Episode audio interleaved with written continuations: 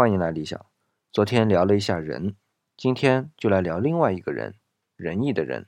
按孟子的说法，仁者仁也，就是说仁义的人就是人类的人。但我认为这两者还是有差别的。先看看甲骨文的字形啊，左边一个人，右边一个二，基本和今天的字形差别不大了。左边的人昨天说过，就不多说了。右边是个二，要理解为很二的人，这就有点说不过去了，对吧？不过还真要先聊一下这个二。二最原始一定是作为数字的，但我一直在想，为什么作为数字的一二三都是用横线表示，而不是圈圈呢？最早的技术可都是用绳子打结的哦。如果有人说是为了方便，那为什么不是竖线呢？所以其中一定有道理。我们再联想一下那个八卦，这一道道长的、短的都是横线，这其中的共同特点啊，我们明天接着说。